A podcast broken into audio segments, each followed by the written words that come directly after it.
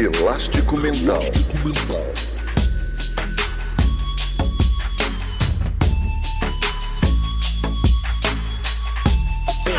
Elástico Mental. Olá, sejam bem-vindos ao primeiro episódio da história do Elástico Mental. Um conceito que nasceu no podcast Café Belgrado e se tornou este projeto que aqui, agora, dá os seus primeiros passos. E agora, em vez de importunar nossos ouvintes basqueteiros com longos debates culturais, levaremos a irresponsabilidade e o apreço ao contraditório para o vasto mundo da cultura. De Ara Stark a Marília Mendonça, de Nazaré a Quentin Tarantino, de Rosin Rachel a George Clooney, ele mesmo, o homem mais bonito do mundo, e se você discordar, você está errado. De Frodo a Kim Kardashian, estaremos aqui ao seu lado, pedindo seus ouvidos e estendendo a nossa mão, e claro, comigo, ao meu lado, como não poderia deixar de ser, ele, o Drake cearense, o dragão do mar da podosfera brasileira, o último boêmio da praia de Iracema, o primeiro de seu nome, Lucas Nepomuceno, o Nepopop. Tudo bem, Lucas? Olá, Guilherme. Olá, amigo do Elástico Mental. Muito obrigado por se juntar a nós nessa caminhada. Caramba, Guilherme, você escolheu belas palavras. Eu sabia já que você era um grande escritor, mas não sabia que você conseguia escrever sobre tudo que eu estava pensando, imaginando e desejando nos próximos momentos que acompanharão nossa vida dentro desse podcast, né? Esse podcast que há muito tempo a gente faz um flerte a gente imagina. É um flerte fatal? Talvez. A gente imagina como seria, o que falaríamos, o que aconteceria. E agora estamos dando esse passo decisivo, né? esse passo adiante. E a gente espera contar com a audiência de você que está nos escutando agora, seu, é, a sua indicação, o seu carinho, como tem sido lá no Café Belgrado. E se você não sabe o que é Café Belgrado, é o primeiro podcast dessa dupla aqui, que fala sobre basquete exclusivamente, aliás, não exclusivamente porque a gente até criou esse elástico mental, mas que principalmente fala de basquete e que a gente vai falar, Guilherme, de tudo menos basquete, é assim que funciona? É, é aqui tá proibido basquete e até esporte a gente vai ser meio mal-humorado aqui, Lucas. Ok. Agora é um salto pro mundo das grandes ligas da podosfera nacional. Agora nós vamos para cima, Lucas. Agora a gente tá atrevido, tá no veneno, vou usar um conceito aí, não sei se já chegou aí esse conceito, tá no veneno? Guilherme, tá no veneno é muito mais antigo do que podcast. Ok, então ok. Vamos seguir então nesse tom. Agora a gente vai falar de vários assuntos, cultura no sentido amplo, mas eu acho que é interessante, antes de até adentrar aí, hoje tem Game of Thrones ainda, né, Lucas? O amigo ouvinte vai ouvir. É um dos motivos por ter nascido esse podcast, mas antes de chegar a esse ponto aí, a gente vai explicar como chegou isso aí. É, acho que era interessante a gente explicar que porra é elástico mental, Lucas. Pode falar porra no podcast Cultura? Acho que não, Guilherme. Acho que você vai ter que editar, o que é algo meio contra já o nosso tipo de desenvolvimento dentro de um podcast. A gente não costuma editar nada, mas aqui é um podcast para a família brasileira, um podcast para as crianças. É, um podcast para quem quiser ouvir sobre qualquer coisa, menos porra, Guilherme. Ok, vai, vai, se você ouviu aí, essa censura foi imposta aí por motivos de é, faixa etária ou interesse comercial, não sei como é que a gente pode chamar isso aí. É, outra novidade que o amigo que já ouve o nosso podcast pode ter percebido já é essa trilha sonora aí que nos acompanha, na verdade é o. Como é que a gente chama, Lucas? O, a musiquinha de fundo. Como é que a gente tem, tem conceito para isso? A gente pode chamar de musiquinha de fundo, é um, um termo que eu tô trazendo aí, Guilherme, que eu acho que vai pegar muito no futuro que foi composta, não é uma musiquinha no sentido de qualidade, na verdade é diminutivo por carinho mesmo, porque é um grande, uma grande música original composta por ele, Felipe Ferraz, o músico talentosíssimo que nos acompanha desde sempre. Quem está chegando agora aqui na família Café Belgrado, esse cara é demais, vocês ainda vão ouvir falar muito dele, da banda dele, Growings. Ele também é responsável pela essa vinheta aí. E Elástico Mental, gente, é o seguinte: é uma homenagem que a gente faz ao drible famoso do futebol. É, a gente veio do basquete, mas é um drible do futebol, que o Rivelino é, talvez tenha criado e muitos outros jogadores aperfeiçoaram, que você finge que vai para um lado, vai para o outro, mas na verdade vai para o outro lado ainda, só que é o elástico do argumento, né, Lucas? Por isso que é mental. Acho que é, essa é a explicação necessária única, né? Para não ter que explicar várias vezes, porque Café Belgrado a gente já explicou umas 300 vezes, as pessoas sempre querem saber também do que se trata. Tá bom isso de explicação? Guilherme, confesso que se eu não soubesse já o que significava elástico mental, eu não teria entendido com a sua explicação agora. Você tem que tentar de novo. Ok, é o seguinte: o elástico é um drible muito famoso do futebol. Essa parte em... aí todo mundo entendeu.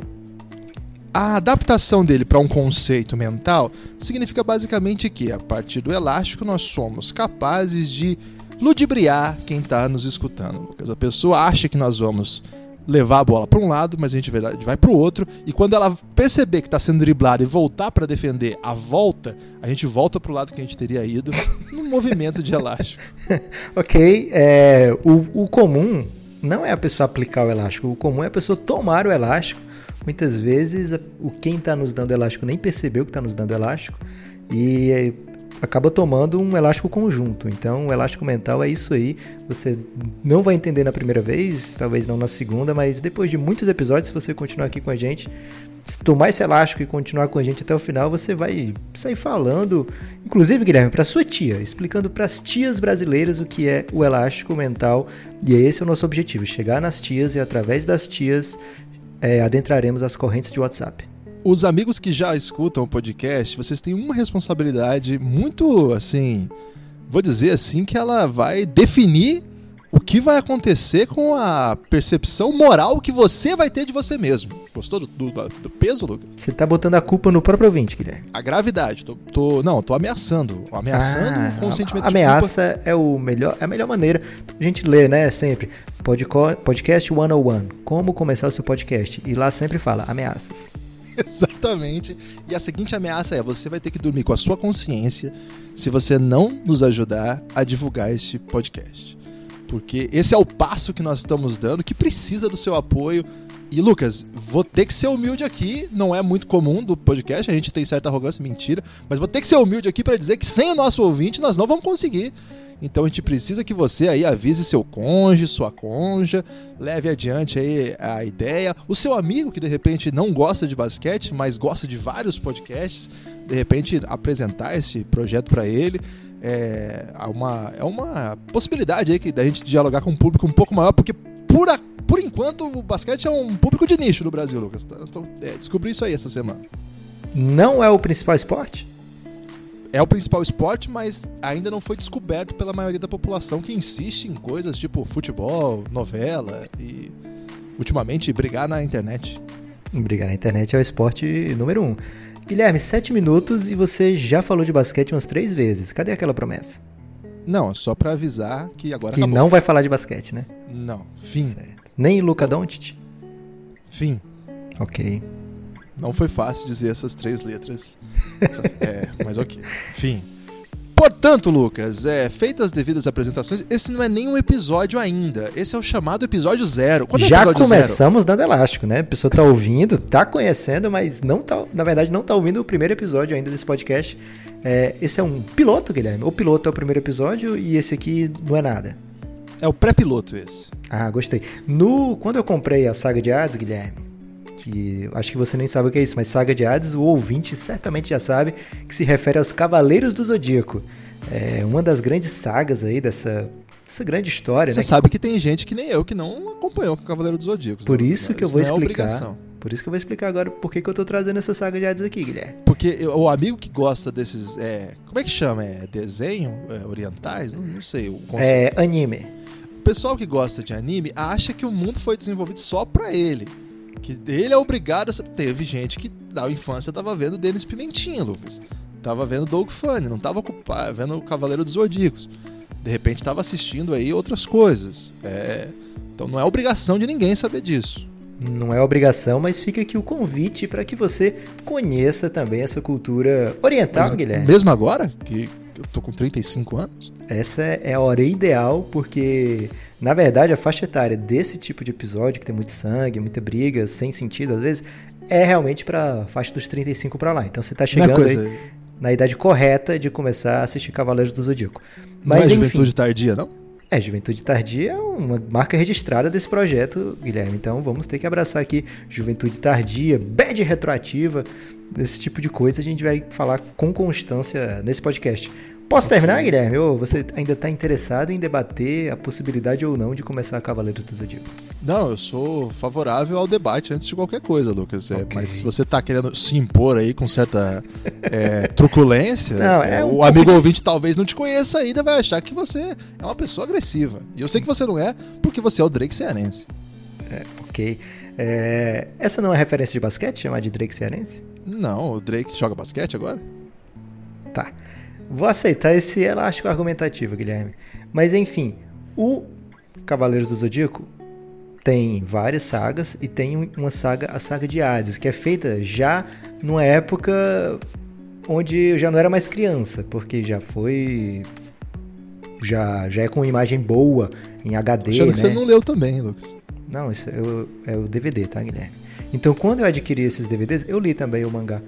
Quando eu adquiri os DVDs da saga de Hades, eles vieram com um episódio zero. E esse episódio zero era um resumão de todos os outros episódios das outras sagas que não tinham nada a ver com a saga de Hades. Assim, não, não é necessariamente uma história que faz parte dentro dessa outra história, mas contava um pouco da história dos Cavaleiros do Zodíaco, como foi a saga do Santuário, a saga de Poseidon. É, então, esse episódio, é isso que eu queria dizer, é o episódio zero, porque ele tá trazendo aqui o que é o Elástico Mental, já é uma pequena amostra do que vai ser esse podcast, mas ao mesmo tempo não considere ainda o primeiro episódio dessa grande saga Elástico Mental. É isso que é isso? Ok, acho que ficou claro pra quem entende disso. Pra quem não entende, é assim, gente. É o zero, não é o um ainda, mas também não é piloto, porque não é exatamente esse modelo do que a gente vai apresentar pra vocês. Esse, assim, é pra estabelecer o feed, divulgar o canal, as, é, as pessoas nos ajudarem a conhecer e também pagar uma dívida, né, Lucas? Porque a gente prometeu comentar lá no Café Belgrado Game of Thrones, comentamos, né? Inclusive nos finais de podcast, comentários culturais as pessoas ficaram insistentemente pedindo para que a gente voltasse depois do término da série.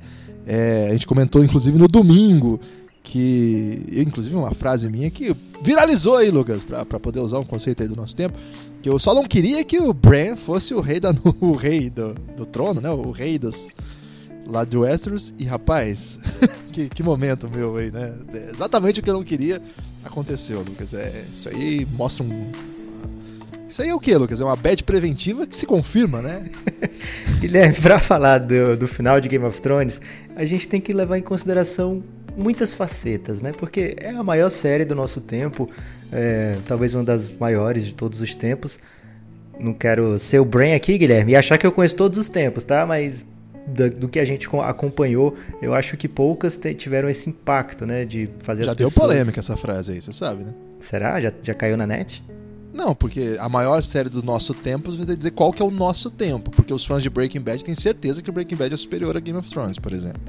Ok. É, mas tudo bem, não vou entrar em conta. Isso que eu quis dizer, não quis polemizar, mas você já conseguiu aí trazer a polêmica, como é do seu feitio, né? Tentar é, me colocar em maus lençóis. Mas a verdade é o seguinte: era impossível, ou pelo menos muito perto de impossível, agradar completamente 100% da audiência, né? Porque é uma série gigante com inúmeros plots dentro de outros plots, dentro de um grande plot. Seria plot inglês desnecessário? Sim. Tem que trazer o inglês necessário para nossa vida, Guilherme. Não é simplesmente na hora de falar de, de um de esporte, outros esportes. É, né? de um esporte aí que se joga com as mãos e tem que fazer cestas, por exemplo, para usar um exemplo qualquer. É um conceito que você tem que trazer para sua vida, difundir com sua família, sua gente porque é algo que incomoda as pessoas, né? Então, se você não está incomodando, você está errando nessa vida. É, então. Eu tô acertando uma... muito, então, Lucas. uma série tão gigante, tão gigantesca, né? Tão grande, tão complexa, já é difícil de você Vários fechar. É, já fica difícil para você fechar com de, de, uma maneira apressada, digamos assim. É, e aí a gente pode entrar em detalhe, talvez, se for em outro momento, em outro episódio, já sim um episódio, de por que, que tinha que ser apressada, né? Por que, que fez sentido ser apressada e não deixar essa série se arrastar por ainda mais um tempo, porque tinha material para isso, digamos assim. Outro motivo que já deixava muito difícil de agradar todo mundo é porque uma série com esse com essa vasta audiência, ela tem fãs hardcore, fãs que sabem cada frase decorada, escutam a citação e diz quem foi que disse, em qual episódio, em qual temporada, em qual minuto do episódio. E tem a maioria que são os fãs casuais, né? Não quer dizer que gostem menos do Game of Thrones, quer dizer que vivem menos aquilo ali. É, acho que quer dizer que gosta menos, mas no caso, mesmo assim, tem uma grande opinião sobre a série, né? Tem muita é, vontade da, de, de, que terminasse da, de uma maneira que lhe agradasse. É, investiu muito seu tempo e até sua atenção naqueles personagens. É, queriam um desfecho que os agradasse. Então você junta essa galera que é a mais apaixonada e que se incomoda com coisas do tipo fanservice e outros que querem o fanservice, né? Querem que dê certo, querem aquela, aquela coisa que eles sempre sonharam, que nem sempre é o mote do Game of Thrones, né? Inclusive, hum. não, não faz não é o do tipo do, do livro e, do, da, dos primeiros anos da série aconteceu o que se esperava, né? O que acontecer, o que os fãs estavam sendo levados a que acontecesse. Crescimento é, do personagem Ned Stark, crescimento do Robb Stark, é, a própria morte do Jon Snow, Pode falar, Guilherme. Não, é, e tem até o paradoxo do fanservice, né? Pra gente já é, colocar um novo conceito aqui, inaugurar um conceito, né? É, qual que é o paradoxo do, do fanservice? Que é uma série com muitos personagens que tem fãs. E cada um desses personagens tem agendas. E em dado momento elas, se, elas entram em conflito, né? Dado momento o fã de um vai querer uma coisa o fã do outro vai querer outra. Aconteceu muito isso na reta final aí. Os fãs da Daenerys ficaram, assim, escandalizados com, com o destino do personagem dela. Então esse paradoxo do, do fanservice inviabiliza ainda mais essa, essa, esse desfecho que seja, assim, de, de modo geral, aceito por todos. Né? Belíssimo, Guilherme. Gosto de elogiar aqui quando eu tenho a chance, porque não é sempre. É, é... raro, hein? Mas mesmo partindo já dessa premissa, né, de que não seria esperado uma aclamação popular, a série foi além. Conseguiu, mais do que isso, conseguiu irritar muita gente com desfecho. Ela foi. Você tava indo pra uma passada de pano, agora você já meteu uma, uma, uma guilhotinada. Mas, Guilherme, por exemplo, vamos começar antes desse último episódio, né? Vamos falar de Rei da Noite? Partiu. Ok. É muito papo, né? Rei da Noite.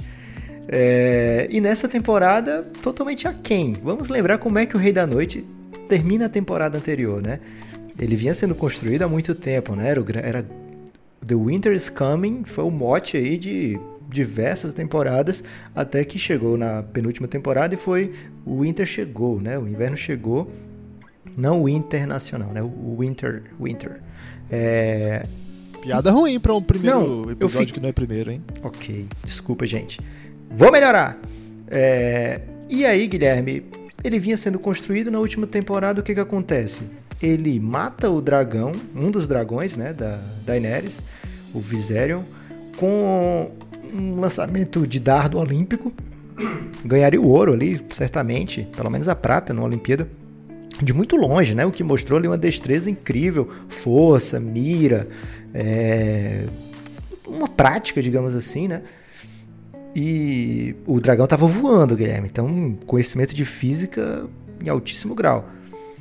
E depois, não satisfeito, ele revive esse dragão. E aí ele traz de volta como um, um, um White Dragon, ou sei lá, um dragão zumbi. Dá, a série não explica é, que nível que chegou o dragão, né? Mas de qualquer forma era um dragão fortão que ele tinha. E depois ele simplesmente acaba a temporada destruindo a muralha. Ou seja, uma temporada de gigante aí, de Michael Jordan. Pode falar você tá, vai usar? Não, né, Lucas? Evidente que não pode. Mas você falou assim, pode falar de referência esportiva desde que seja muito bom. Então usa, sei lá, uma referência tipo Pelé. tá certo. Porque as pessoas não conhecem Michael Jordan, né? Então, uma temporada absurda de Zico.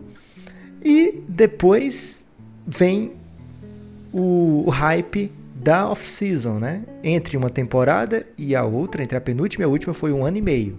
Nesse um ano e meio, o que teve de pôster com o Rei da Noite sentado no trono, Rei da Noite destruindo tudo. O Rei da Noite vem aí, gente, cuidado. É. Bonequinho do Rei da Noite. o Funko do Rei da Noite, né? É Funko que chama, Guilherme? Não conheço, Lucas. É, não patrocina a gente, a gente não pode falar o nome. Ah, tá. Ok.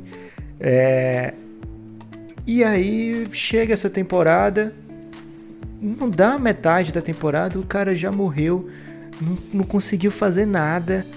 É... Nada também, vamos, vamos devagar, Lucas, que ele, ele armou uma, uma tremenda carnificina lá em Winterfell.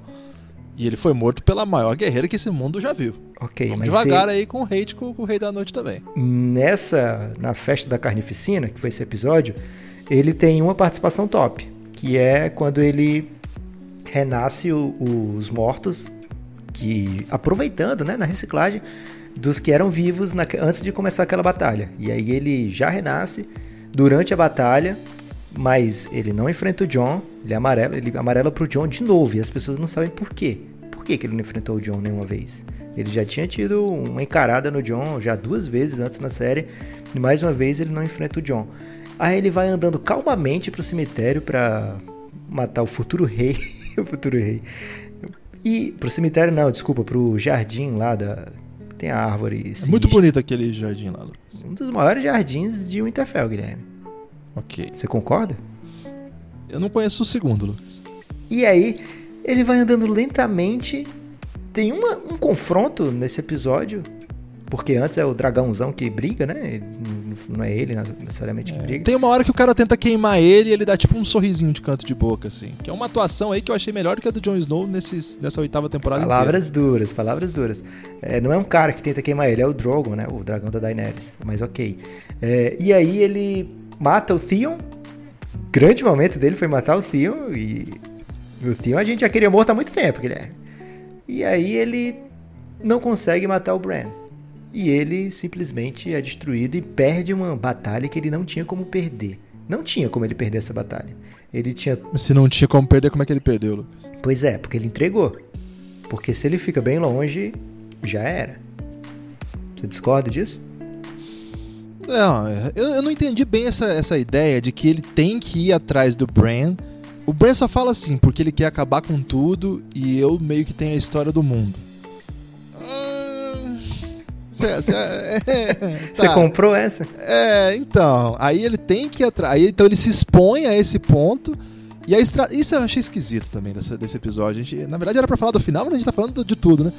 É to, assim, até na, na, num raro momento ali de, de acerto do pessoal de Westeros contra qualquer outra batalha, porque eles erraram tudo ali, né? O pessoal de Winterfell. eles falaram assim: não, o Bran fala, ele vem pra cima de mim. Então nós vamos usar você de isca. Beleza. Cara, mas que porra foi essa de isca? Se todo mundo atacou o Rei da Noite, porque em tese o exército de, de Winterfell que ataca primeiro com os, os Dothraki, que aliás é uma manobra militar assim inexplicável, né? Uma manobra militar que você tá defendendo o seu posto e você ataca um pessoal com a no cavalaria escuro. no escuro. É, não, essa manobra foi inexplicável, a construção também da trincheira e ficar na frente da trincheira. Cara, tem vários momentos inexplicáveis. Por que, que não botou fogo naquela. naquela. Eu ia falar aquela palavra que não pode. Antes, né? Deixa. Depois de tudo que aconteceu, eles botaram fogo na trincheira. E a estratégia toda era atrair o Rei da Noite, que era matando o Rei da Noite que mataria os outros. Parece que eles estavam cientes disso. Ou pelo menos cientes que se matasse os White Walkers, levaria os, o exército inimigo é, conquistado por ele junto. Então, eles sabiam exatamente o que tinham que fazer. Por que eles não fizeram, Lucas? Porque, na verdade, a Aira mata ali meio que numa oportunidade. Aquilo ali não foi estratégia, não. A estratégia que tinha era levar a galera do, do Tion pra defender o Bran. Mas defender do que exatamente? A galera não ia aguentar. Lucas, eu não entendi. Ficou muito confuso pra mim isso aí. Então, esse foi o, o, grande gargalo dessa temporada, né? Sem tempo, irmão. Não teve tempo para explicar as coisas, por que, que o Bran é tão importante. É, a gente sabe agora que ele é muito importante, que ele é até o rei, né? Mas não, Mas não... ele é rei, não é por nenhuma importância dele, Lucas, é porque ele é quebrado. Vamos ter que chegar foi, nessa parte aí. Foi isso que o Tyrion o Tyrion falou. É, então, o Rei da Noite já é a primeira grande decepção, né? Tipo aquele amigo que todo mundo tem, Guilherme. Às vezes até um primo que conta vantagem, né? Passa aí um ano dizendo, cara, eu, eu vou, eu tô com um negócio aqui para fechar. Se der certo, eu até te boto nele aí. A gente vai ficar muito rico, cara. Vai ser demais. E era pirâmide no final. Exato. Depois é ele. Um negócio aqui que você coloca na mangueira do carro. Que... aí no fim ele tá querendo que você venda eu vou até evitar falar aqui, Guilherme, o nome Multinível, fala assim, multinível. É, porque de repente uma dessas empresas multinível vem querer que a gente venda isso aqui, Guilherme. Aí eu fico assim Aí eu sou contra, Lucas. Eu ainda tenho dignidade. Okay. Sou professor, minha profissão não tá num bom momento no Brasil, mas eu ainda tenho dignidade. é, então daqui a pouco o Rei da Noite está tentando convencer você, Guilherme, a se tornar um revendedor aí da Rinode, de repente. É... Oh, cara, a Rinode tem os melhores perfumes. Vem nessa que você vai estar bem.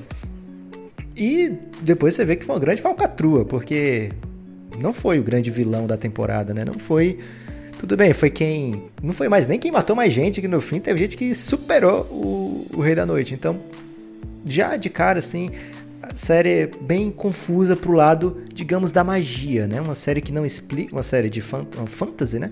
Que não explica os elementos fantásticos.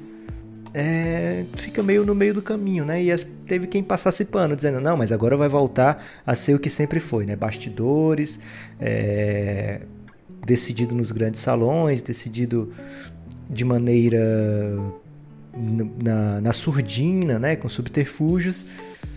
E não teve tempo para acontecer isso também. Foi uma série sem tempo, irmão, acelerou de novo. É, o Rei da Noite é apenas um dos, dos, dos plots, digamos assim, que não convenceram, né? Que não deixaram você completamente satisfeito.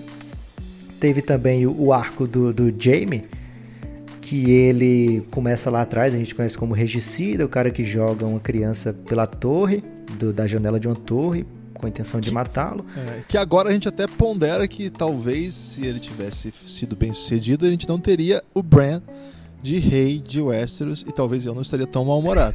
Você tava torcendo pra ele ter não, matado? Não, não tava, não okay. tava, mas agora eu tô ponderando se talvez, ok? Ok. É, e aí ele tem um, um, arco, digamos, de redenção, principalmente ao lado da Brienne, até chega ao seu ápice a relação com a Brienne, e no mesmo episódio... Que sutil, que elegante. Não, não, mas no sentido de, de aparentemente eles se completam, assim, eles se, se, se encaixam. Oh, aceite o elogio e siga, Lucas. Ok, eu ia colocar um encaixe aí para ficar mais sutil ainda.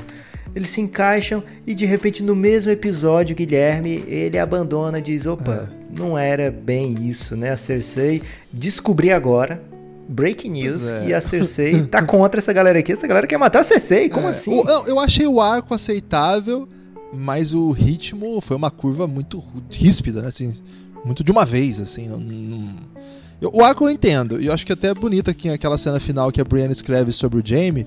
Cara, foi a única cena que me comoveu mesmo nesse último episódio, assim. Fiquei comovido, Lucas. Não sei se é por, por conta de um elemento meio historiográfico que tem alguém é, botar num livro um fato que ocorreu na realidade, né?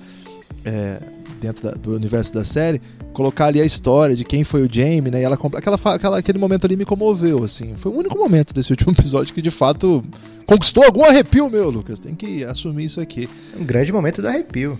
É, e assim, eu, eu aceitei o arco eu não gostei do ritmo, né? Porque, tipo, foi na mesma noite, cara. Assim, foi tudo muito rápido, né? Numa, num episódio, ele, ele faz a, a Brienne é, cavaleira, que fala? Esse é o termo adequado? Não é. sei. É, no outro episódio é a batalha, no outro eles ficam juntos, e no mesmo episódio ele larga a Brienne pra ir morrer com a Cersei. É, isso aí me incomodou também. Pois é. Aí, digamos que a Sansa talvez tenha sido assim, quem passou em column nessa temporada, uma pessoa que. Acho que não tem reclamação sobre a temporada da Sansa, né? Não, ela foi bem linear, assim, bem monótona, né? Assim, no sentido literal do termo. Não, monótona no sentido de ser um tom só. Ela chega, desde o começo, ela é a, a nova Lady ali, ela pode não ser a rainha de Winterfell, mas ela tá mandando. É, quando chega a Daenerys, ela fica incomodada com aquilo, e o incômodo dela se mostra é, coerente. Teve um, um episódio chave ali em Winterfell que ela tá na cripta e ali tem até um tem uma frase que eu acho maravilhosa que ela olha pro anão e fala o anão, né? O Tyrion, o Tyron. É, a gente não definiu ainda como é que chama ele adequadamente. Chama de anão. Mas aí não é legal. Ah, é? chateado. É, o Tyrion, Tyrion Lannister. Ok. Eu falo, você foi o melhor de todos. Essa acho uma das melhores frases de toda, de toda essa temporada, assim.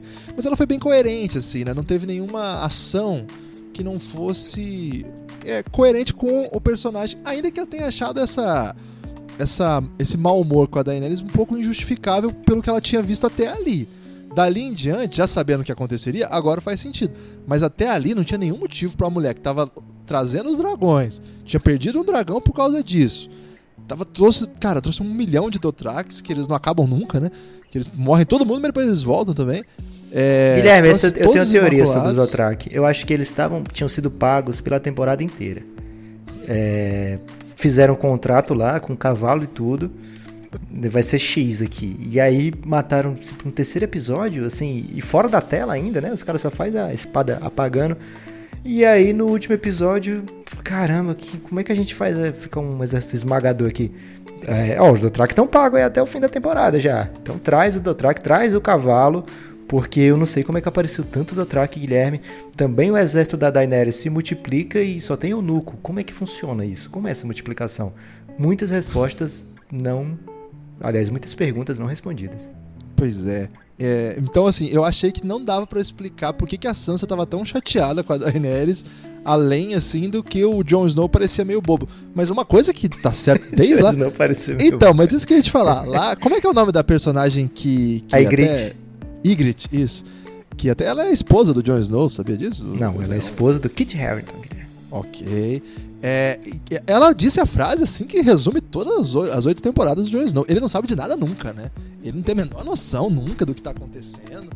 E ele de fato tava meio bobão ali. E aí a Sansa ficou meio incomodada com isso. Mas era o único motivo para ter certo mau humor, assim. E, cara, ela nunca topa, ela assim, ela nunca passou pano pra Daenerys. Sempre ali, cara, a mulher deu tudo que ela tinha para salvar o West, perdeu um monte de gente nesse, nesse rolê. E ela sempre mal-humorada. No final, mas aí eu achei que tem um problema aí de. de eu não vou ficar passar, é, falando mal de roteirista, que assim, esses caras, Lucas, eles leram tudo antes da gente, tiveram acesso ao, ao autor da obra e estão fazendo essa série que é considerada uma das maiores de todos os tempos. Então, quem sou eu para vir aqui falar mal dos caras? Mas eu acho que teve um pouco de incoerência no sentido de um dos motivos pelos quais a Daenerys teria enlouquecido, enlouqueceu, né, na trama da, da série, teria sido o contexto que a empurrou para loucura. E o que justificaria a Sansa ter certo mau humor com ela era essa loucura visível. Mas na verdade ela é meio que um dos motivos para que isso tenha acontecido. Eu acho que isso não ficou muito claro. Eu acho que, que Game of Thrones, as quatro, cinco primeiras temporadas eram muito mais sutis nessas movimentações, assim. Por isso que eu acho que eu vou ter que concordar com você, Lucas. Não gosto. Costumo estar errado quando faço isso, mas agora eu vou concordar com você para dizer que é, Sem Tempo Irmão é uma ótima conceituação aí sobre o que aconteceu nessa temporada. Essa temporada do, do Tyrion e do Varys, muito esquisitona. Acabou a série e ninguém sabe se o Tyrion estava realmente torcendo pela Dany ou não desde o começo. Ele, inclusive, de repente virou melhor amigo do Varys. Não sei se você percebeu no último episódio. não fala... sei de onde veio essa amizade. ele fala: Poxa, entreguei o meu melhor amigo. Caramba, acho que foi off-screen, Guilherme. Talvez ali no intervalo entre 2017 e 2019, eles interagiram muito, né? Beberam muito vinho e muitas amizades. O Bron, o Bron acho que era mais amigo do, do Tyrion do que o, o... É, mas aquele negócio de ameaçar, de matar, talvez tenha minado a amizade. É. Às vezes acontece. Mas tem isso. amigos que ameaçam a agressão. Morte eu acho um pouco grave. É, inclusive amizades são feitas aí na base da ameaça de agressão muitas vezes verbal, às vezes até mesmo familiar, mas na, com carinho, né? E o Bron não, ele estava realmente querendo, com a intenção de agredir, apesar do, das evidências em contrário. Enfim, é o, o, T, o Tyron e o Varys que fizeram de tudo para se apaixonar pela Daenerys, né? Para se convencer de que ela era a certa, a pessoa certa eles meio que abandonam ela, dão primeiro, dão conselhos horríveis, desde que ela chega em Westeros, só conselho ruim, né? Aliás, Péssimos o, conselhos. o Tyrion já, antes de chegar em Westeros, já conseguiu mandar uns conselhos muito ruins lá quando ele estava, é, digamos assim, sendo o ruler no lugar da Daenerys, né? É, e eles dão péssimos conselhos durante esse período todo, só causando derrotas e derrotas no exército que não tinha como perder. É, e aí depois fala, olha como ela não reage bem à derrota. olha como ela... qualquer coisinha aí, qualquer dragão que ela perde, ela já fica chateada. Como assim, gente? É, e aí. Ela tá batalhando uma, uma, guerra que nem é dela. Ela não precisava fazer aquilo. Ela poderia ter conquistado Kingsland muito antes e se protegido do eventual ataque do, do, do universo, do, do exército dos mortos, até com mais tempo para eles chegarem até o lugar que ela dominasse. Ela, cara, estrategicamente, para a trajetória dela foi uma tragédia. Ia ao encontro do inimigo, né? Assim, não fazia sentido. Ela fez em tese porque ela faz sempre a coisa certa, né? E ainda assim a Sansa não curtia ela, ela ficava chateada o tempo todo com derrotas. Eu, eu entendo porque o pessoal, os fãs da Daenerys aí ficou bem, ficaram bem pistola com o rumo da temporada. Porque assim, eu não sou, assim, eu, eu gostava muito da Arya, e acho que o fanservice dela foi bem legal. E eu era bastante amigável, assim, com o Tyrion, que eu chamava de Tyrion, agora você me ensinou que é Tyrion. E esse aí também fiquei bem frustrado, meio que abandonei ele no meio da temporada. Mas os fãs da Daenerys, acho que eles têm motivo pra essa pistolagem generalizada. Tem até um abaixo assinado querendo que a HBO refaça a última temporada. Caramba! É, e aí, Guilherme, acho que vai muito em relação ao que os roteiristas, você falou muito bem, né? Os roteiristas sabiam do final. E eu acho que, enquanto o George R. R. Martin, nem ele sabe como é que vai se desenrolar, ele sabe o final, ele sabe o que, que ele planeja pro fim dessa saga. Ele sempre falou que seria Bittersweet. É, e eu tenho certeza que vai ser muito bem construído até chegar lá, caso ele venha a escrever, né? Porque ele disse que não escreve, mas tem um blog aí, Guilherme, que ele faz textões. É, enfim. E ele, ele falou do episódio final, sabia? Lu? Falou, falou, falou. Inclusive a gente deve tratar disso em algum episódio do Elástico, né? Ah, não é pra falar agora que ele falou, não? Pode falar, se você tiver afim de falar, pode falar, Guilherme. Vou falar então, Lucas. Tem uma, uma coisa que quer que eu fale. Não, ele diz o seguinte, que é, o final vai ser parecido o do livro vai ser parecido com o do, da série, ele fala assim: olha, vamos lembrar o seguinte: o D&D, né, que são os, os dois roteiristas, né, o David e o Dan, eles têm só seis horas para contar essa última temporada. Eu, ele diz, vou ter 3 mil páginas. Prometendo 3 mil páginas. Eu não sei se ele fez uma coisa boa, não, porque o pessoal tá bem chateado com ele, Lucas. Ele não entrega nunca isso aí. E ele fala assim: então são coisas diferentes. Em dado momento do texto ele fala: vai ser parecido? Ele fala: ó, tem personagem que morreu lá que vai estar tá vivo no meu. Tem personagem lá que está vivo que vai ter morrido no meu. Mas de modo geral, eu posso dizer: vai ser igual? Sim e não. Exato. Como eu tava Isso dizendo, é um elástico para mim. É um elástico, mas já era previsível. Ele já tinha dito, já era consciência popular, digamos assim, já era sabido pela população que os roteiristas sabiam como se teria existiria o desfecho, né? Quem eram os pais do John desde o começo. É...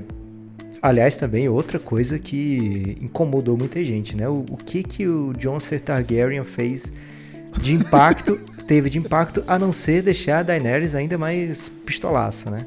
É, é, porque o, em tese, a ideia que parecia ter se construído é que o Varys tinha, tinha mandado várias cartas, né? Para informar os outros reinos, sei lá, que o John era um Targaryen, né? E além disso, tem essa, bastante gente ali envolvida sabia da história já também. E, em tese, a conquista pelo trono admite que aquele que é o herdeiro legítimo mate pelo trono. Então, em tese, não seria um crime. É, quem prende o John é o pessoal que, que era da Daenerys, eram os Imaculados, o exército que estava posicionado na terra recém-conquistada. E esse pessoal, Lucas, eles estavam matando geral, mas o John eles dão uma segurada. então, o próprio dragão não queima o John, né? Ele não, ele não vai para cima. E aí eu queria te fazer uma pergunta sobre isso. Você que é um estudioso aí de dragões, um dragão do mar aí, do, da Podosfera Nacional. Lucas, é, ele não queimou o John porque ele é um Targaryen? Ele não queimou o John porque não sei. Por que, que ele não queimou o John? Guilherme, a única explicação é que ele já tinha uma relação com o John, né? Ele já. O Drogon, apesar de não ser o dragão que o, que o John montava com frequência, ele é o dragão. É o primeiro dragão com, que, com o qual o John tem uma relação, né? Lá na, na temporada 7, eu acho. Eles se encontram lá em, em na Pedra do Dragão. E ele cumprimenta, né? Ele pega no focinho, ele dá uma cheirada no John, meio que reconhecendo ali o sangue Targaryen, e eles ficam numa boa. Depois tem até aquela, aquela veia cômica quando o John tá beijando a Daenerys nessa temporada já. O Drogon fica olhando assim, meio cara de mal para ele, mas assim, aquela cara de mal de cunhado, sabe? Cunhado que tô só de olho em você, mas você é meu brother. É... E aí, talvez o Drogo tenha colocado. Acho que o que exemplifica lá naquela hora, o que acontece é o seguinte: a culpa dela estar morta é esse trono aqui que eu tô queimando, não necessariamente você. Então eu vou quebrar teu galho, vou queimar o trono. É... Você. Mas é uma crítica à própria mãe, hein?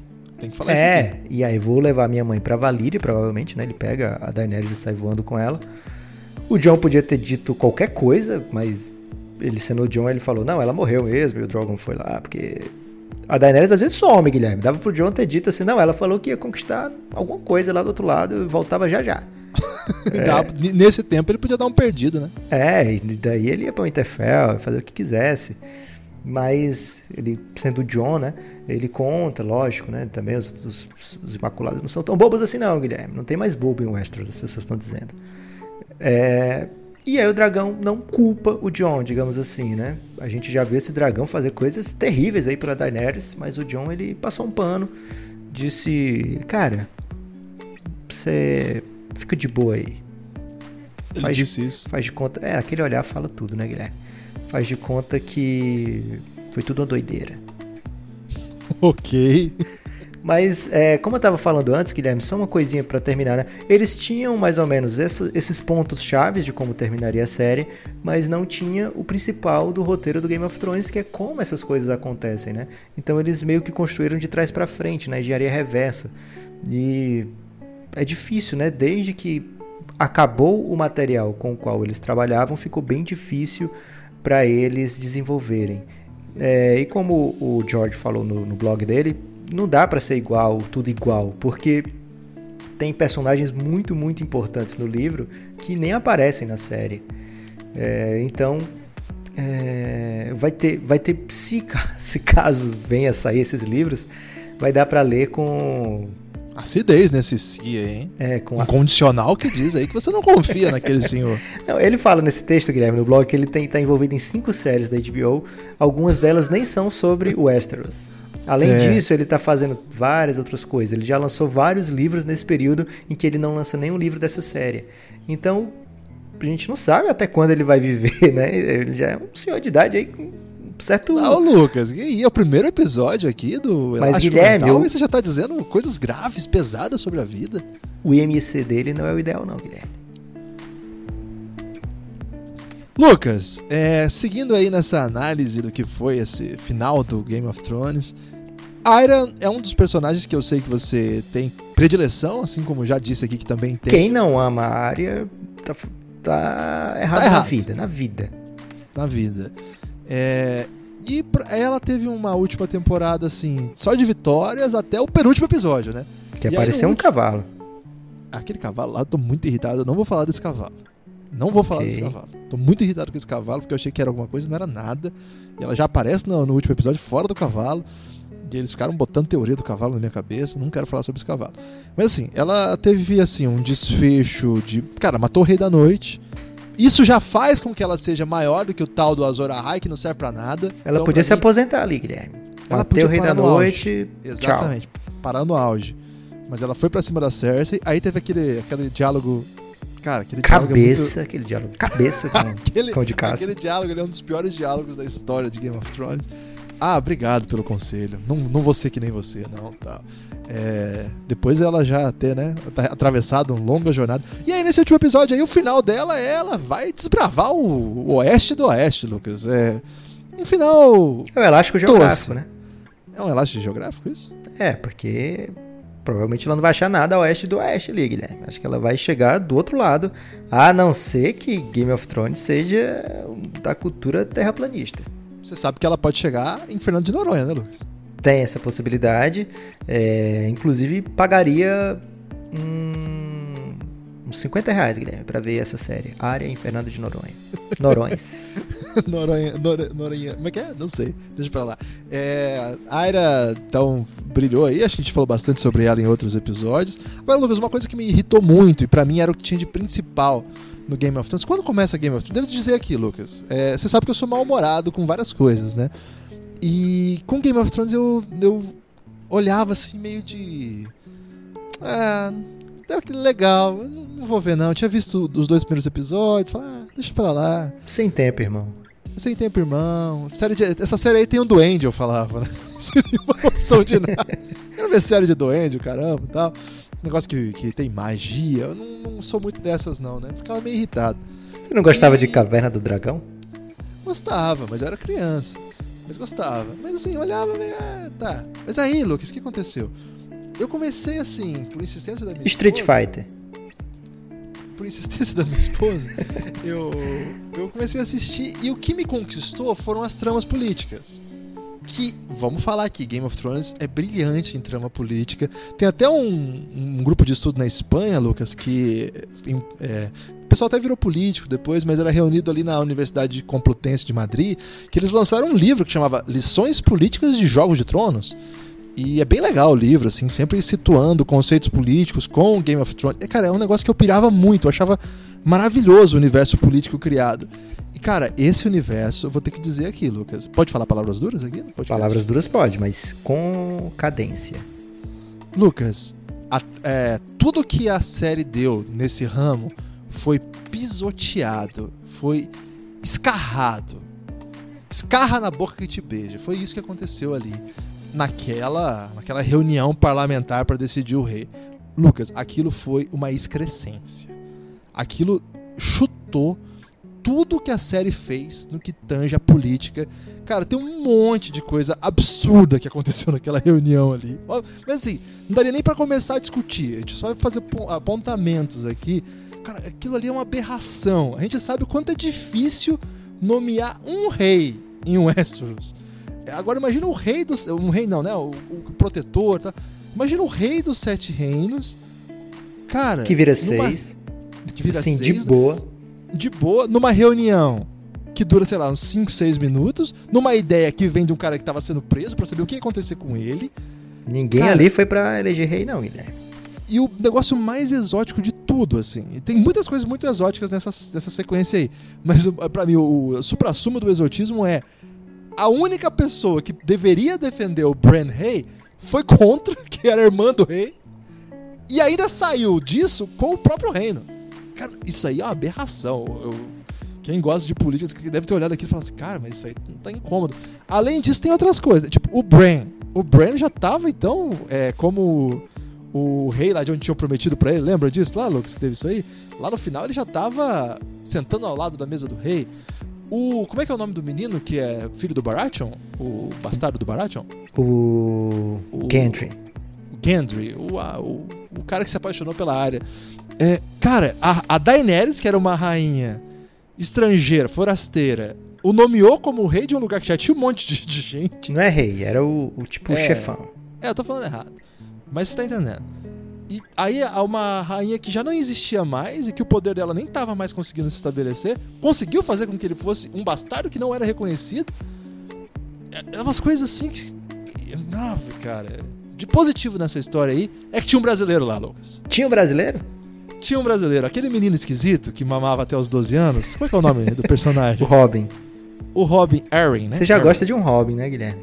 Eu sou fã do Robin, eu acho que ele é um fiel escudeiro que não tem o seu. Esse nome, né? Que não tem o seu valor reconhecido.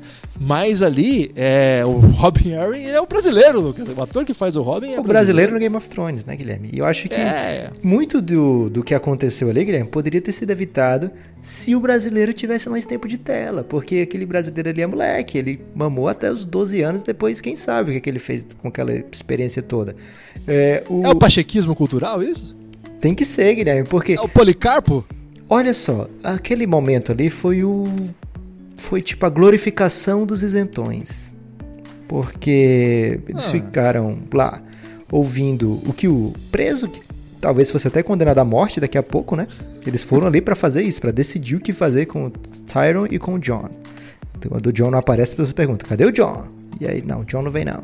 Então, dá, tá bom. Mas esse aqui veio, o Tyron veio. E aí eles Os falam... Imaculado de boa, tipo, não, o que, que vocês vão fazer? Decide vocês aí.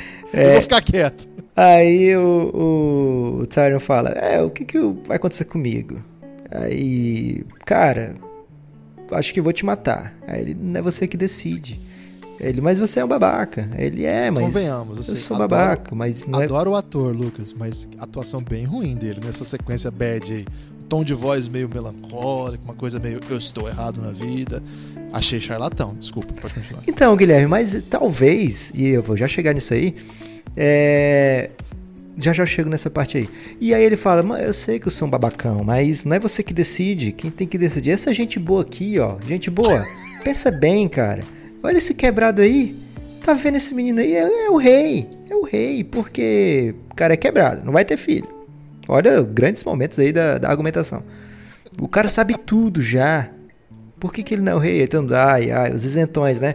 É, beleza, beleza, beleza. E a irmã do, do, do Bran, sabidamente, deixa para voltar no final. Porque se ela dissesse no começo que queria o reino dela, os outros iam dizer, eu, eu quero meu reino também, por que, que eu não quero meu reino? Por exemplo, a Yara, que é da Ilha de Ferro, ela já tinha um acordo com a Daenerys, que quando ela conquistasse o trono, ela ia ser, dona, ela ia ser rainha da Ilha de Ferro. Não ia fazer parte do reino da Daenerys.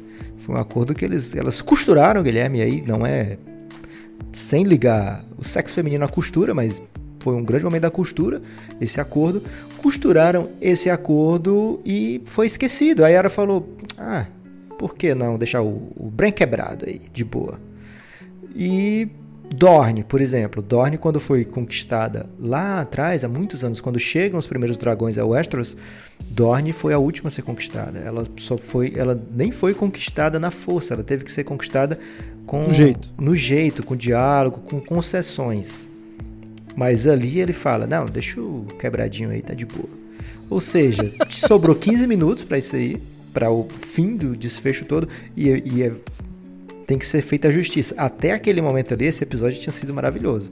Verdade. As, as coisas tinham acontecido de uma maneira, tinha mais ou menos recuperado aquele olhar na Daenerys de, de uma mulher decidida, mas ao mesmo tempo eu acredito que ela esteja louca mesmo, porque esse olhar eu já vi, e agora eu tô vendo o que, o que mais tem por trás desse olhar. É, não era aquele olhar totalmente fora de característica que teve quando ela estava queimando tudo. Mas, então, também um trabalho de atuação da Emilia Clarke fabuloso. Ela é muito boa. É, e aí, o episódio vinha sido muito bem feito, e aí chega nesse momento onde tem que correr, correr, correr, correr, e as decisões não passam, não, não fazem sentido. Mas tem uma coisa, Guilherme, que ninguém falou até agora. Aliás, Será que ninguém, falou? Ninguém falou pra As pessoas mim. falaram tanto. Ah, ok. E na verdade ninguém falou, eu tô falando eu e você no que a gente já conversou sobre isso. Certo? Tudo bem, pode falar então. Um pouco antes de começar a batalha lá em Winterfell, o, o Tyrion e o Bran, eles falam, vamos conversar, quero saber dos seus poderes aí. E o Bran fala, ah, cara, é muita coisa. E o Tyrion, não, vamos conversar aí de boa. E aí, será que não aconteceu ali fora das telas um acordo para eles reinarem juntos? Porque o Bran, ele sabia com o Supremo, com tudo? É, com o Supremo, com tudo. O Bran sabia todas as maneiras, ele vendo o futuro, ele sabe, se eu fizer isso vai acontecer isso, se eu fizer aquilo vai acontecer isso. E aí no fim... Mas tem esse poder? Peraí, peraí, você trouxe um argumento que eu não sei se se sustenta. Ele tem esse poder de fazer hipóteses e ir testando? Bem, ele tem o poder de prever o futuro. E ele tem, digamos assim, o, prever de poder, o poder de prever o passado e ele tem o poder das próprias ações Poder- não dele. tem como prever o passado. O passado já foi. né? Mas isso não é um poder, Guilherme? Pod- ó, desculpa, prever o passado não. Poder estudar o passado. É, Esse é o grande poder, Lucas. É minha vida, inclusive. é, mas aí você não consegue fazer isso com a velocidade do Bran. Ele fala, have to go now. Eu demoro bastante? I have to go now e ele faz o download ali imediato de muita cena em HD, Guilherme. Não é assim que funciona pra gente. Eu- só o Robocop faz aquilo, lembra quando o Robocop lia? Mas o Robocop tinha que. Ele não Ele podia. é antigo. O Robocop acho que não tinha, que não tinha como ir pro passado assim antes dele. Será que tinha? Não, não, já não.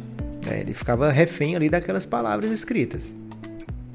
Então o Bran ele tinha muito conhecimento, é, muito tempo livre, né? Porque ele não fazia nada. Então ele ficava de boa só fazendo, baixando filmes e filmes e vendo o tempo todo. É, E e ali montando em pássaros? né? eles podem ter costurado um acordo dizendo, olha só, se por acaso acontecer isso aqui que eu tô achando que vai acontecer, a Daenerys fica louca, você convence o John a matá-la, é, e aí na hora da reunião lá que a gente vai te julgar, você faz um movimento charlatão e aí faz sentido ele ser aquele charlatão bobão nesse momento. E juntos eles governam Westeros, porque é o, o Tyron que faz com que o Bran seja eleito. O Bran imediatamente fala: Não, você vai ser a mão. E na hora da verdade, o Bran quer continuar baixando o filme e ficar vendo na hora que quiser e deixa o, o Tyron decidindo tudo lá no- na reunião. Ele fala: Cadê o dragão? Alguém sabe? Aí os outros falam: Não. Ele: Ah, então eu vou procurar. Tchau. Aí sai e eles ficam decidindo todo o resto das coisas lá. Então, será que Game of Thrones, na verdade, não foi um grande elástico e foi muito bem um plot político, só que não passou na TV? Lucas, mas o problema não. f- Assim, gostei do, do- da teoria, não tinha visto ainda. Parei de ver teorias, Lucas. Desde, desde o cavalo, que não era nada, eu parei. Não vejo mais nada de teoria. Então essa teoria aí, é, não achei ruim, não. Mas, Lucas, isso não exime, assim, isso não salva a, tragédia que foi aquela reunião, porque as pessoas que aceitaram aquilo não, não tinham que saber dessa história, entendeu? Aquilo ali não justi a ação passiva delas diante da- desse dessa argumentação tosca que é o problema, não é o que aconteceu em si. Foi muito feio, cara. É, isso é muito, assim, isso não é Game of Thrones, assim. E quem, assim, é, foi o E eu adoro, mais- eu adoro o Sam. Eu adoro a Brienne. Mas por que, que eles estão falando nessa reunião, cara? Qual o sentido? Não, eu- a, a intenção que eu percebi foi o Sam como herdeiro lá do- da terra dele. Agora, a, a terra da, da Brienne, Tarth, né? A terra da, da Brienne, ela, ela tava sem, sem protetor, sem chefe lá? Então, ela pertencia a River Hans. Não, desculpa. A ela é o chefe é aquele da casa dos Tyrell, né? Que não existia mais essa casa, foi exterminada pelo que eu entendi, pelo porque não tinha mais ninguém para trazer lá para essa reunião, então ficou sem ninguém. O Sam, eu acho que ele não veio pela terra dele, porque a terra dele Não? também é do é dessa mesma região da Brienne. É, Ah, fiquei confuso agora. eu acho que o Sam tava ali representando Old Town, Guilherme. Ah, pode So- ser. Os Maestros, né? A cidadela. É, a cidadela. E, inclusive, ele faz um, um supletivo ali gigante que ele nem começou o treinamento e já vira o Archmeister. até... E ainda propõe a democracia. Acho que foi o melhor momento dessa reunião. É, foi o quando, momento. Quando ele chave. propõe a democracia e, e é trágica, né? Ah, o resultado. Achei muito bom. Não, também foi boa. bom o Edmure tentando ser eleito. Foi, mu- foi muito legal a Sansa dando. Tio, senta lá. Senta aí, tio. Cala a boca. Dois, dois ótimos momentos mesmo, assim. E É, claro, o que mostra o, o brasileiro. E que, o que mostra, esses pequenos bons momentos mostram o talento dos roteiristas, né? Então, assim, se É. eles tivessem tempo pra trabalhar, se eles tivessem gênios, cara. muitos episódios, ia sair coisa muito boa dali. Enfim, a série é um fracasso? Não, longe disso, né? É Uma série de grande sucesso, eu acho que as pessoas É, o- vão se acostumar. Lucas, só um dado pra, pra ilustrar esse argumento. É o episódio mais assistido da história da TV, esse episódio, o final. O que até me deu um elástico, porque quer dizer que muita gente assistiu, não deve ter não assistiu os anteriores, né? Pra ser o mais assistido da história. o cara foi pego ali, vamos ver essa porra aqui que tá todo mundo falando. Não, porque é, é o tipo de episódio que faz muito mais sentido você ver na hora. Os outros dá pra deixar pra depois de assistir pela internet, de repente. Agora esse você tinha que assistir na hora. Ok. É, outra coisa que a gente não pode terminar esse episódio sobre Game of Thrones, que não é episódio, né? Episódio zero ainda, sem falar é a Golden Company. Esse aí foi o pior investimento que você pode fazer. Isso aí, Guilherme, eu acho que é tipo. É. Cara, não sei. É o seu primo. Tem muito problema com primo, pelo jeito, né? É, é o Nepoprimo o problema? Não, então, sei lá, o seu amigo de Vizinho, escola. vizinho, Não, vizinho aquele, é bom. aquele pior aluno da sala, que era metido a, a esperto, e que você nem era muito brother dele, mas ele era popular, né? Porque os, os alunos muito ruins são muito populares nessa época. Você nem era muito amigo dele, mas. Ainda hoje acontece muito isso. Lu. Pois é, você nem era muito amigo Pessoas dele, que são mas. estúpidas têm- são muito queridas. Mas aí ele te procura, assim, uns dois anos depois que acabou de estudar, seu tempo de estudar com ele, fala, cara, eu tenho uma oportunidade de negócio incrível aqui. Você vai me dar dois mil, eu vou para os Estados Unidos, vou trazer... é, Cueca, o pessoal gosta de trazer cueca. Pronto, vou trazer muita cueca e blusa, não pode falar o nome da marca aqui, né, Guilherme, ainda. Usando as iniciais, Lucas. É, vou trazer um- umas cuecas e blusas CK, ou então Ok. do jacaré. E aí eu vou vender aqui pelo triplo, cara. Me dá esses dois mil, tu vai receber seis mil daqui a seis meses. É esse foi o investimento na Golden Company. Tudo bem se eles tivessem morrido rápido, mas tivessem levado o elefante, Guilherme. Mas nem o elefante eles levaram. Cara, se nascesse, se nascesse o filho da Cersei, ia nascer com cara de elefante, que ela tava com desejo de elefante, Guilherme. Exatamente. E a hora que eles chegam, ela fala: Tá, mas cadê os elefantes? não, não cabia não, os elefantes no navio. Ah, então beleza. Tipo, Caramba, Lucas, é. Não... Fiquei irritado com essa parte aí também. Morreram em Acho- 40 segundos na 40 batalha. segundos. É, de- devem ter gastado pra caramba o orçamento. de- porque, assim, quem assiste os making of do Game of Thrones, até recomendo, tem no YouTube da HBO. É, cara, é muito louco, assim, porque eles tem que pegar fogo. Aí eles pegam uma pessoa, um dublê, Lucas, pra pegar fogo mesmo. Eles põem a pessoa pegando fogo. Aquela cena Eles têm orçamento pra isso, Guilherme. É, aquela cena do Jon Snow da Batalha dos Bastardos, cara. Sabe que ele tá esperando ali com a espada? Nesse momento o amigo ouvinte não, não pode ver, mas eu tô fazendo o movimento do Jon Snow com a espada na mão aqui. Até patética essa cena. É, os cavalos vêm em direção ao Jon Snow, cara. E existiu aquela cena, Lucas. Eu achei que era computador. E ele fala isso no, no make-off. Ele falou assim: Eu vou ficar muito frustrado que as pessoas vão ver isso aqui e vão achar que era computador. Mas de fato, ele tava parado e veio um monte de cavalo em cima dele. Sem contar outros momentos lá que ele até. Assiste lá, tem uma cena lá que ele tem que montar no negócio que faz o dragão. Que ele quase perde um testículo. Ele falou isso aí com muita, muito receio de ter perdido o testículo, Guilherme. É, foi tenso, mostrou lá a cena.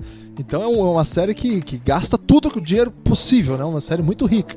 Então imagina quanto custou aquelas armaduras douradas, Lucas. Eu imagino que isso aí foi um desperdício de orçamento. Mesmo, é porque eles falam assim, quando tem uma cena, por exemplo, o cara racha a cabeça do outro com um machado. Cara, pra fazer essa cabeça rachada, eles gastam, sei lá, dias de produção. Eles matam uns oito pessoas, Guilherme, pra fazer essa cena.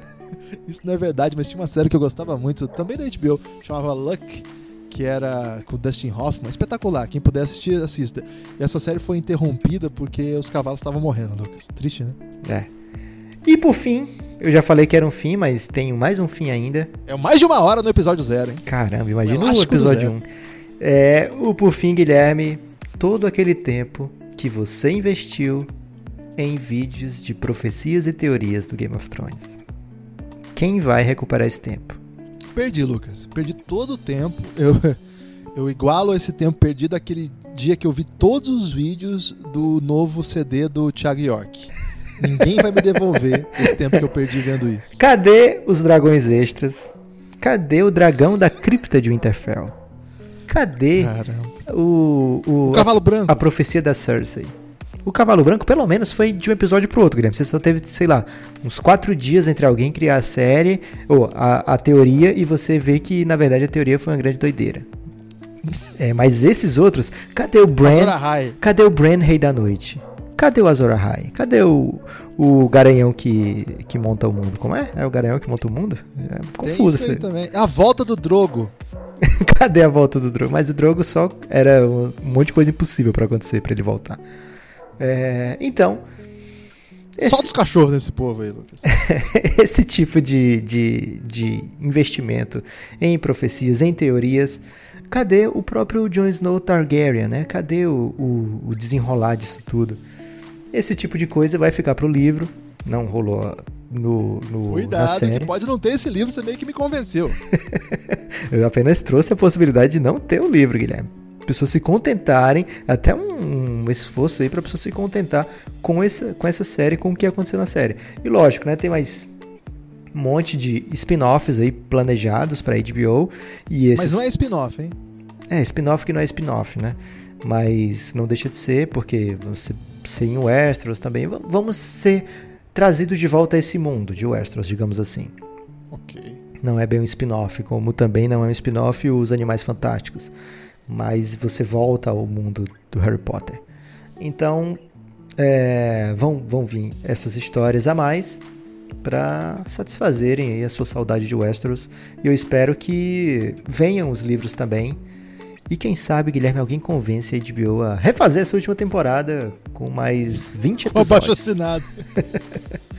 é, pelas notícias que saíram aí, na verdade, é, o pessoal foi embora, Lucas. O D&D, né, o, D- o David e o Dan, que são os roteiristas, produtores, os caras que são responsáveis mesmo, porque o George Martin, ele foi convencido por esses caras a deixar eles fazerem essa série.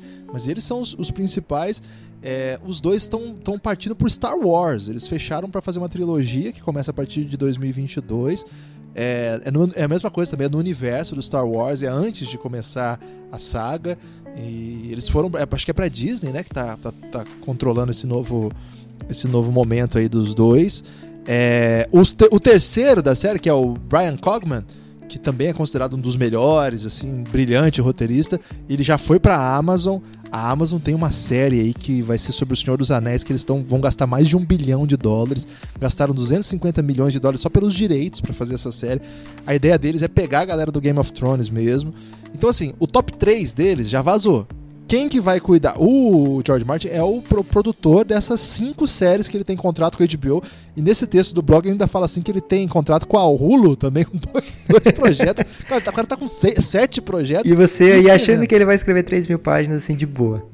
É, e assim, a HBO até falou com certo pesar, assim. Eu, eu li uma entrevista hoje para o Hollywood Reporter do diretor da HBO, é, o Casey Bloys, e ele falou assim, meio com um draminha no coração. Não, esse é um ótimo momento mesmo para os produtores de conteúdo, porque eles podem ir de é, produtor em produtor, né? Vai na Amazon, vai na Netflix, vai na Disney, é, vai na Hulu, vem na, na HBO e eles podem, eles vão ganhar muito dinheiro com isso, tá? Mas eu não vou mexer, fazer spin-off, spin-offs dessas séries porque é deles, eu não vou mexer isso aqui e tal. Mas rola meio uma tensão, assim. É, a partir de junho tem um piloto que vai ser gravado da HBO de uma série no ambiente de Westeros, só que é sobre lá atrás, né? Bem antes, mas muito tempo antes. No período assim do nascimento dos White Walkers, tem a Naomi Watts como protagonista, uma grande atriz, fez muitos filmes muito bons. Tô curioso para saber como é que vai ser. Eles estão fechando assim ainda, não, não, não revelaram quase nada. Só que vai ter esse piloto. É, a HBO até diz, né, que o piloto não é garantia de que vai ter essa série. O Game of Thrones tem um piloto que é tipo o episódio zero, Lucas, mas é, o piloto deles não foi ao ar. O episódio zero vai. Mas não conta na série porque era muito diferente, eles fizeram. O pessoal não gostou, aí mandaram fazer outro, aí fizeram outro, aí gostaram. É o, é piloto que todo mundo conhece. Mas a HBO vai fazer então esse piloto. É claro que eles precisam entregar alguma coisa, né, Lucas? Assim, não, vou- posso falar palavras duras? Pode, claro que pode. Gosto Pode ser um momento francamente, Guilherme. Não, é mais palavras duras do que momento, francamente. Tá bom. A HBO tem séries espetaculares, assim, várias das minhas preferidas estão no, no catálogo da HBO. Só que agora, agora, não tem nenhuma aí pra encarar, não. E eles terem usado ali a última propaganda antes de começar a, a- o episódio final de Game of Thrones com um trailer do Westworld, inclusive trazendo o Jesse lá do, do Breaking Bad, né? É, foi bem impactante assim o trailer, mas a série Westworld, vamos falar a verdade aqui.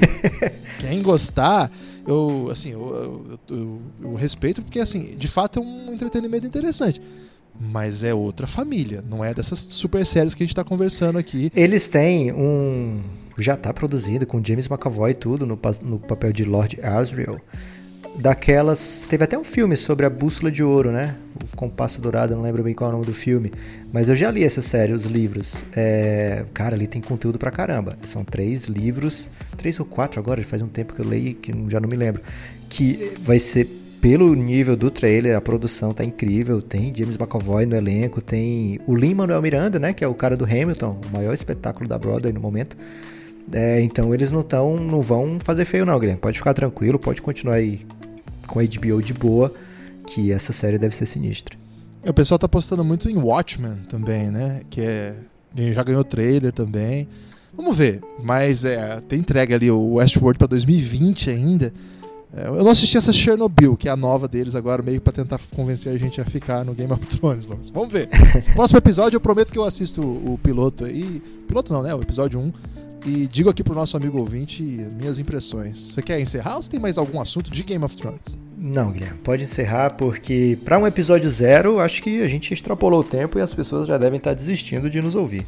Não, jamais, Lucas. Porque o ouvinte de podcast, Lucas, ele pode ouvir o podcast onde ele quiser.